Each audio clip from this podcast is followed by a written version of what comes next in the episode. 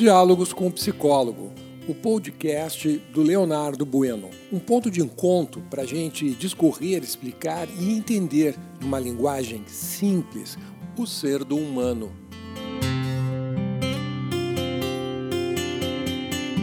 Bom dia, eu sou o teu psicólogo Leonardo Bueno. Estamos na manhã de terça-feira, dia 29 de junho de 2021. E hoje vamos falar sobre tudo o que somos é resultado do que pensamos. Na, no campo da psicologia, durante muitas décadas, por mais de um século de verdade, se acreditou que o, o, ser humano ele é o resultado das suas experiências. Isto é, que hoje o que nós vivemos, né, o que você é, o que você está vivendo, é resultado de experiências positivas e negativas que você teve no passado. Então você tem uma história de vida aonde você passa por é, é, inúmeras experiências um, e uma cada uma reforçando a outra. Então um comportamento negativo, por exemplo, bem pequenininho que você viveu né, uma experiência negativa com, é, com cinco anos de idade, à medida que foi passando o tempo, você passou pelas mesmas circunstâncias inúmeras vezes. E, e seria como seria como um, um processo acumulativo.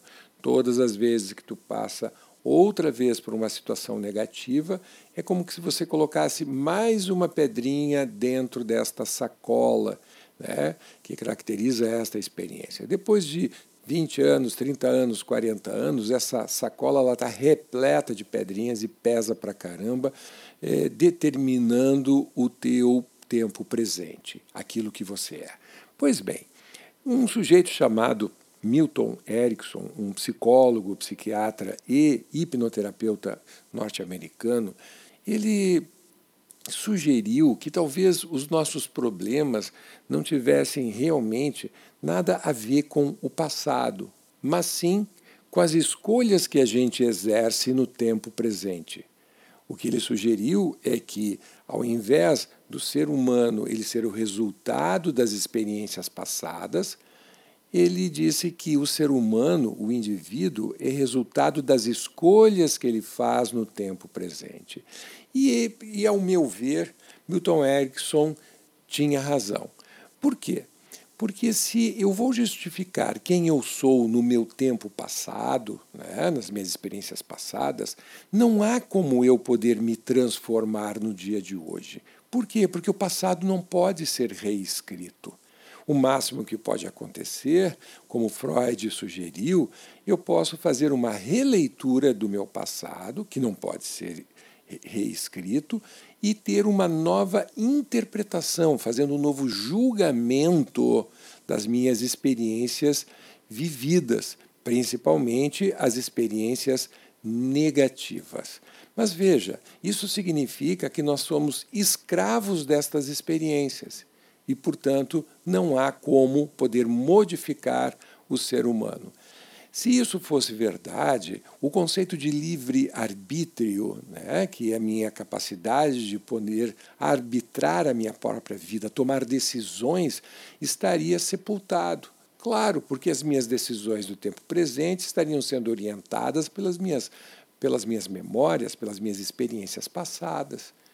Só que não, não é assim como funciona nós realmente nós temos um livre arbítrio e podemos tomar decisões transformadoras que podem modificar de, de maneira profunda, consolidada e para sempre a nossa própria eh, identidade e, por que não, a nossa personalidade. Né? Então, a moderna psicologia, baseadas nas neurociências, na programação neurolinguística, toma essa, é, essa frase como um pressuposto, quase uma regrinha, que realmente, quem é que tu és? Tu és o resultado daquilo que tu pensa. E daí o poder do nosso pensamento. O teu pensamento ele profetiza quem você vai vir a ser no futuro. Dá uma ordem para o teu cérebro dizendo que você está querendo se transformar em dois pontos. Portanto, cuidado com aquilo que você fala a seu respeito. Se você diz no tempo presente, eu sou uma porcaria, o teu cérebro vai te transformar numa porcaria de ser humano. Eu sou burro, você vai ter dificuldade para aprender. Eu sou incapaz, você não vai conseguir poder colocar em prática o seu conhecimento. Agora, em contrapartida, se você passar a dizer para si mesmo, né? que você é uma pessoa amorosa, que você é uma pessoa que está aberta para aprender, que você tem a capacidade de aprender o que você quiser. Você está dando uma ordem para o cérebro desenvolver todas essas e mais outras habilidades que vão fazer de ti uma pessoa poderosíssima. Lembre sempre que se você quer se empoderar, ter mais poder pessoal, poder é sinônimo de conhecimento. Quanto mais conhecimento você tiver, mais poder você adquire.